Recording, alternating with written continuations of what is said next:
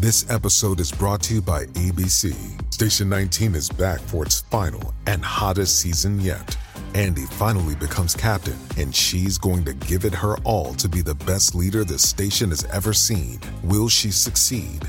Get ready for fiery new romances and high adrenaline rescues. Watch the Station 19 season premiere tonight at a new time, 10, 9 central on ABC and stream on Hulu.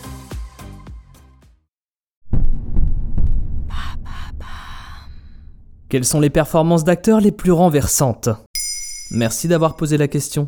Alors que le Festival de Cannes 2022 commence à faire parler de lui, il y a définitivement une odeur de cinéma dans l'air. L'occasion de revenir sur les performances d'acteurs les plus marquantes, celles qui ont changé la carrière et parfois même l'homme derrière le rôle. Qui sont ces acteurs prêts à tout donner pour incarner leur personnage à l'écran? Ou quand la méthode de l'acteur studio finit par dépasser les limites? Et c'est quoi l'acteur studio? Il y a plusieurs méthodes pour devenir comédien. L'acteur studio est l'une d'entre elles. C'est une méthode de jeu basée sur des recherches psychologiques qui a fait école aux États-Unis avant d'infuser dans le monde entier. Cette technique demande à l'acteur de s'identifier autant physiquement et psychologiquement que dans les émotions du personnage qu'il joue. Ainsi imprégné par le rôle, son jeu serait naturellement empreint de vérité. Il y a ceux adeptes des transformations physiques, comme Christian Bell ou Jared Leto, ou ceux qui choisissent de vivre le quotidien de leur personnage, comme De Niro, qui a passé sa licence de chauffeur de taxi pour son rôle dans Taxi Driver, ou qui a payé plusieurs milliers de dollars à un dentiste pour pouvoir grincer des dents afin d'obtenir le look du psychotique Max Caddy. Encore plus extrême, Adrian Brody. Afin de se préparer au rôle le plus important de sa carrière, selon lui, le pianiste, l'acteur a appris le piano. Bon, jusqu'ici tout va bien.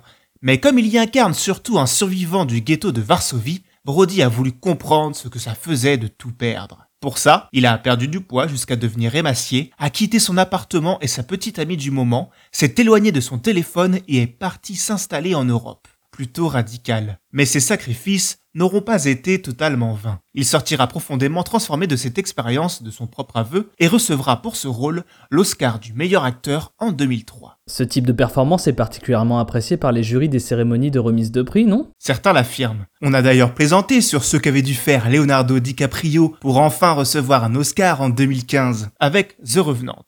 L'acteur qualifie ce film comme le plus difficile de sa carrière. Et on le comprend. Rythme de vie décalé, conditions météorologiques extrêmes, Léo n'a pas hésité à se faire enterrer vivant, à déguster du foie de bison cru ou à se reposer dans une carcasse de cheval. Une liste qui est loin d'être exhaustive. Mais s'il y a bien un acteur reconnu pour plonger dans ses personnages, c'est Daniel Day-Lewis, Monsieur Lincoln au cinéma. Les anecdotes sont nombreuses. Parlons de sa prestation dans le film My Left Foot de 1989, où il interprète un homme atteint de paralysie cérébrale. Pour essayer de comprendre ce qu'on pouvait ressentir dans cette situation, le triple oscarisé Daniel s'est cassé deux côtes et a demandé à l'équipe de tournage de le balader en fauteuil roulant autour du plateau, de le soulever mais aussi de le nourrir à la cuillère. Le comédien refusait de manger autrement. Mais est-ce qu'ils ne vont pas trop loin? Parfois, quand on s'implique aussi intensément, il est difficile de revenir à la réalité. Ils sont nombreux à en témoigner. C'est le cas de la plus nominée des actrices, Kate Winslet, qui a déclaré avoir mis plusieurs mois à se libérer de son rôle de gardienne de camp de concentration qu'elle jouait dans The Reader. Un rôle qui lui a valu une statuette.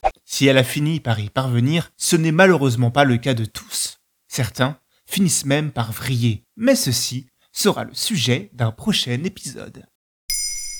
Maintenant, vous savez, un épisode écrit et réalisé par Jonathan Oppard. Ce podcast est disponible sur toutes les plateformes audio, et pour l'écouter sans publicité, rendez-vous sur la chaîne Bababam Plus d'Apple Podcast.